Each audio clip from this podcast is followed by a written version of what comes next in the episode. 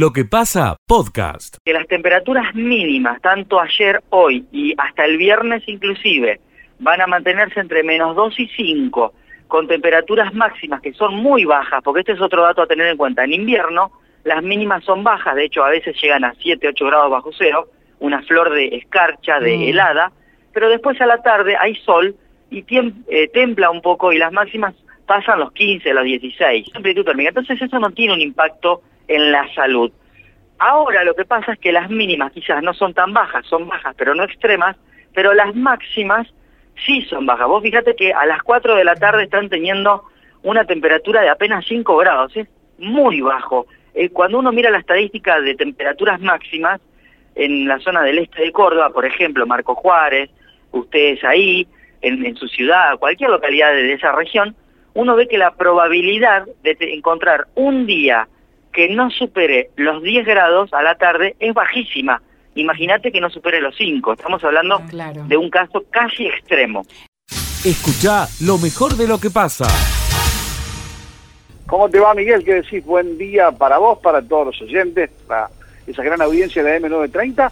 Nosotros estamos siguiendo a esta hora, Miguel, una interesantísima charla que tiene que ver con el impacto productivo y económico del genotipo animal en los sistemas lecheros. Se discute el tamaño de la vaca, el cruzamiento, hay en esto varias bibliotecas y aquí Santiago Fariña desde Uruguay está dando cuenta de las experiencias del vecino país que favorecen a priori, por lo que voy viendo aquí, a una vaca más chica que eh, la genética americana y que favorecen también a los sistemas en donde la vaca colecta el pasto. Es decir, Fariña y un grupo muy grande de técnicos son muy partidarios de que los sistemas tradicionales, pero más eficientizados, sigan los, sean los que manden, por así decirlo, sean los dominantes en eh, tanto de un lado como del otro del charco. Así que muy, muy interesante.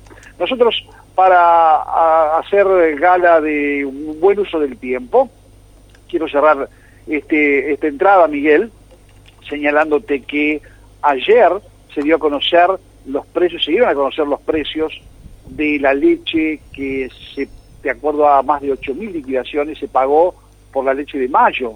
Eh, esto es, eh, deviene del Sigrea, y el número es 29,77. Ujú. Es el promedio, eh, habíamos dicho que se acercaba a 30, Sí. claramente. Eh, por ende, digamos, el tambo, yo te diría que ya está en, en una meseta clara de rentabilidad, por supuesto, siempre hablando de sistemas medianamente eficientes. Pero lo más importante de todo que quería remarcar era que después uno mira los numeritos más chiquitos y ve la dispersión de precios del tambo. Mm. Ya lo hemos hablado, pero ahora tengo un dato importante. El tambo que más cobró en la República Argentina, Miguel, Sí. percibió 37 cen- Ah, eh, pesos por litro más IVA. 37 más, bueno, 37 más IVA. Eso es ¡Qué un tambo, eso es un tambo que tiene una leche de menos de 50.000 UFC o bacterias y menos 200.000 células somáticas con más de 7,5 de sólidos. Y seguramente, además de estas dos condiciones, la higiene y la calidad composicional, seguramente habrá un poder de negociación diferente, ¿verdad? Sí, sí. Entonces, recordamos el número, 37. En el otro extremo, el que menos cobró fue 22. Es- no, no, Entonces, qué hay, hay una dimensión clara y concreta de la diferencia que existe en la lechería argentina. Estamos hablando de que no es el mismo producto que se paga de una manera o de otra, porque seguramente la leche esa de 22 es una leche de inferior calidad, con bajísimos sólidos y con muy mala calidad higiénico-sanitaria. Claro. Pero la dispersión de precios es la que te marco. ¿En qué 15 región está la de trein- ¿En qué región está la de 37? En general están en la provincia de Buenos Aires, Ajá. Miguel, que tiene que corresponde a tambos, que son muy escalados, que entregan eh, en pool 200, 300, 400 mil litros de leche por día, varios tambos, que son de vacas cruza, con altísimos sólidos, y eso es un poco, y buena calidad higiénico-sanitaria. Escucha lo mejor de lo que pasa. Doctor de gastronómicos, ¿cómo estás Andrés? Un gusto, buen día. Hola Miguel, ¿cómo andas? Perfecto, perfecto, acá calentito, nosotros laburando. Pero ustedes tienen la gente afuera sentada, que se sienta algo. Exactamente. ¿Alguien se sienta? Exactamente. ¿Alguien? Pocos, No poca gente.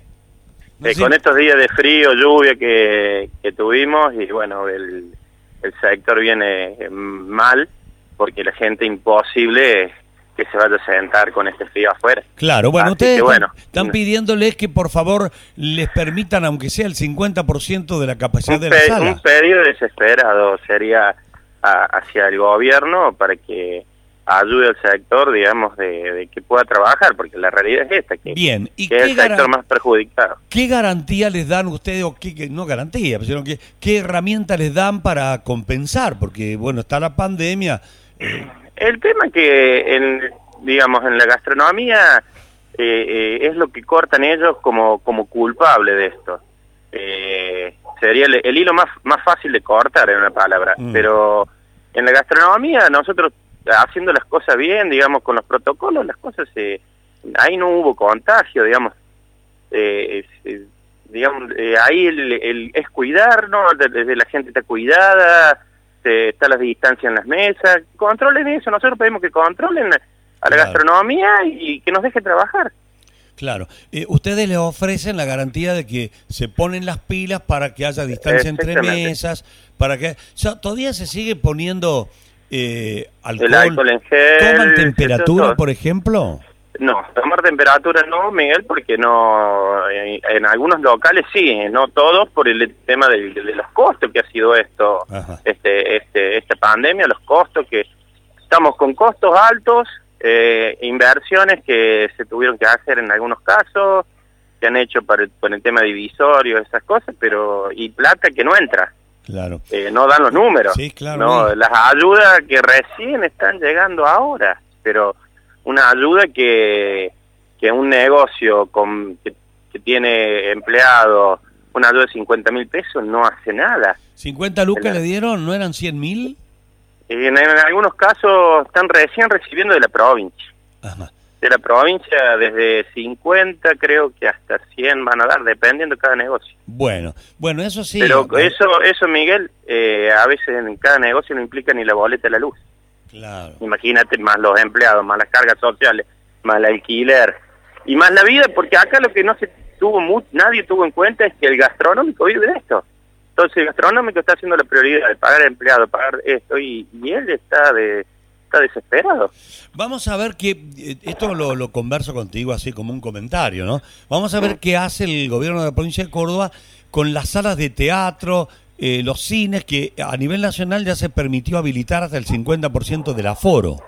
Sí, sí. Veremos qué hace porque en ello van a tener ustedes una fuerte referencia. Exactamente. Córdoba, dentro de todo, nos ha apoyado mucho eh, eh, de- con relación a, a- a otras provincias. Pero bueno, vamos a ver ahora, eh, porque todavía de cómo estamos en el- no estamos tan bien en el tema del nivel de, de ocupación de camas.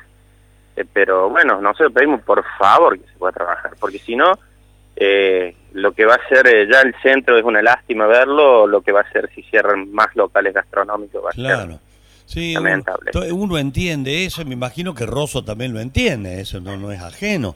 ¿Y ustedes le presentaron el petitorio al intendente y han tenido respuesta ya o no? No, todavía no. Ah. Eh, Eso fue presentado ayer. Claro, seguramente el intendente también está esperando que hagan la- anuncios del gobernador mañana, ¿no? O el gobierno de la provincia. Bueno, Estamos todos esperando eso. todos esperando. ¿Seguiremos esperando, eh, Andrés? No, no nos queda otra. Hoy, Sí, sí. hoy jueves. Nosotros vamos a aguantar, digamos, hasta el 19 que nos pidieron, les hicimos el aguante. Ahora pedimos por favor a ellos que nos dejen trabajar. Bueno, ahí está clarísimo, clarísimo. O sea que a partir del sábado o el viernes a la noche los dejen abrir a la noche, por lo menos. Exactamente. Más que todos los, los lugares que tienen eh, mesa, silla, porque son los lugares que más personal tienen. Eh, es lo- los lugares que, que más gente tiene trabajando, todo, y es- les va a ser muy difícil pagar. Sí, llegar a pagar todas las boletas ahora, viene aguinaldo, vienen la- los, los sueldos, el Día del Padre que si no si no abrimos eh, se pierde un, un lindo fin de semana. Eh, es difícil. Escucha lo mejor de lo que pasa. mujer a mujer,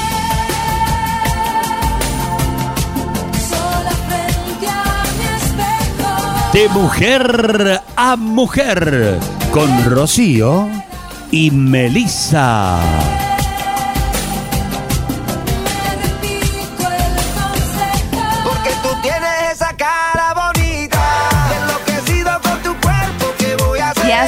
Entonces arrancamos otro micro de mujer a mujer. Le voy a saludar a mi compañera, mi amiga. Y hola, Ro, ¿cómo andás? Hola, Melissa, ¿cómo le va, amiga? Todo muy bien, Ro. ¿Vos cómo estás? Feliz porque tengo una computadora nueva, Melissa. Pero qué lindo, Ro, qué bueno, bueno, buenísimo, me alegro un montón. Y justo te viene ahora para pasar estos días de mucho frío, Ro. Sí, por supuesto, Meli, hay que cuidarse. Claro, hay que cuidarse, hay que tomar sopita y ahí también hay que ver series, ¿o no? Sí, claro. Todo, muy Todo. bien. Bueno, Ro, contanos, hablando de frío, ¿qué temperatura tenemos hoy? Temperatura 7 grados y la humedad noven- 94%. ¿Y a qué número nos pueden escribir? Al 154, 113, 102. Perfecto. Bueno, vamos a comenzar entonces porque normalmente cuando comemos cítricos tiramos la piel a la basura, pero La cáscara de cualquier cítrico que consumas en casa. Por ejemplo, naranjas, mandarinas, limones y pomelos. Pueden, ser- pueden servirte. Aquí van unos truquitos. bueno, Ro, ¿qué podemos hacer entonces con las cascaritas de cítricos? Podemos hacer un té que ayuda con la mucosidad y la tos de los resfríos. En internet puedes encontrar varias formas de hacerlo. Y absorbe la humedad, ¿verdad? Sí, en productos como el azúcar o la sal. Con tan solo apoyar trocitos de cáscara de naranja dentro del recipiente, absorbe la humedad. ¿Y qué más podemos hacer, Ro? Usarla como repelente de mosquitos. Los insectos son muy sensibles a los olores cítricos y poner cáscara de naranja en las ventanas ayuda mucho a, a que no entren. Bien. También como eh, desodorante de calzado. Absorbe el mal olor en el calzado. Se coloca por la noche la cáscara de naranja y al día siguiente no hay rastro de olor. Y otro truco, absorbe los olores de las heladeras. Colocamos media cáscara con un poco de sal dentro y absorbe cualquier olor. Suele durar hasta dos semanas. Y en el jardín, Ro, Las cáscaras de los cítricos contienen una buena cantidad de nitrógeno, fósforo y potasio. Hay que cortarlos en pedacitos y ponerlos entre los sembrados. Que es más importante, Mary. muy bien, es muy, muy importante, así es, Ro. Además, como su olor no suele gustar a las plagas y bichitos, la mantendrás lejos. Y si no quieres que gatos y perros deambulen por tu jardín, usa las cáscaras de los cítricos para mantenerlos apartados. El olor de los cítricos no les gusta a las mascotas. Claro, podemos secar las cascaritas, molerlas hasta obtener un polvo fino y colocarlas en suelos donde haya hortensias y azaleas. Bien. ¿Qué más, Ro? Su suelo necesita, necesita tener más acidez y son buenos nutrientes. También podemos correr a las hormigas, a ellas no les gusta el ácido. Qué bueno, Ro, todo esto que estamos aportando a la gente. Sí, esperemos haber aportado algo más. Sí, Rocío, todo esto que a veces desconocemos está muy bien eh, poder recordarlo a la audiencia, así que gracias. ¿A quién saludamos, Roy? A todos nuestros oyentes que atentamente están con nosotros. Beso a todos. ¿Y con qué nos vamos, Ro? con Gloria Gaynor. I love you, baby. Chau, Ro. Chao, Melissa.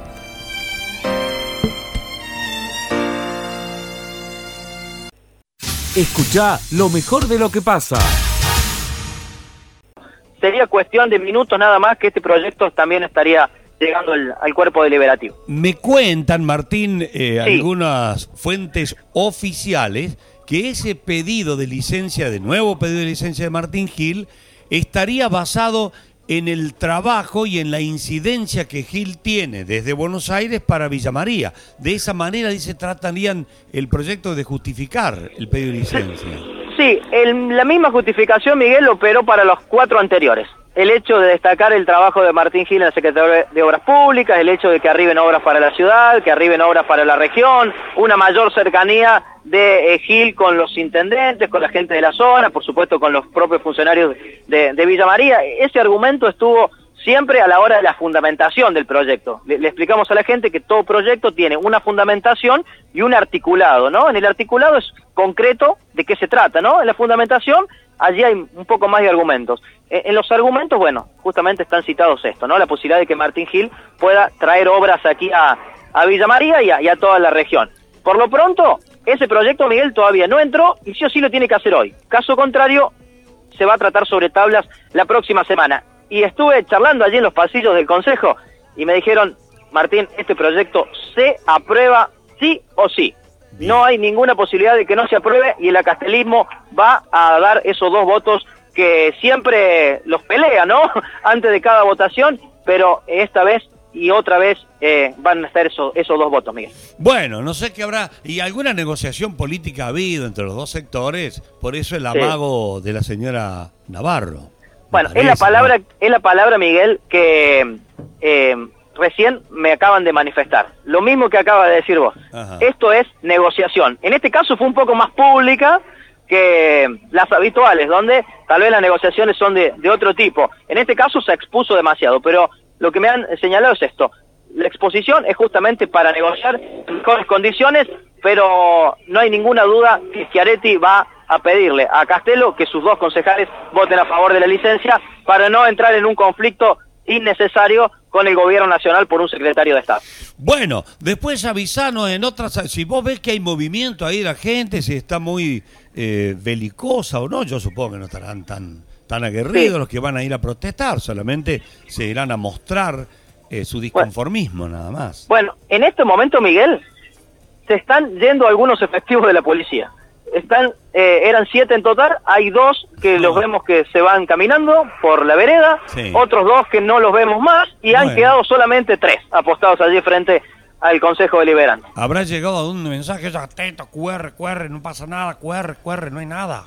Y Pasa claro, llama la atención, ¿no? Que tantos policías para una sentada nada más, si efectivamente se da o no. Hasta ahora no hay ningún dirigente. Solo, ah, ahí veo uno, mire, que Ah. es el, el Tati Tati Cetra, que es dirigente del- de la Unión Cívica Radical que está frente al, al Consejo. El resto no ha llegado ninguno. Lo que pasa, podcast.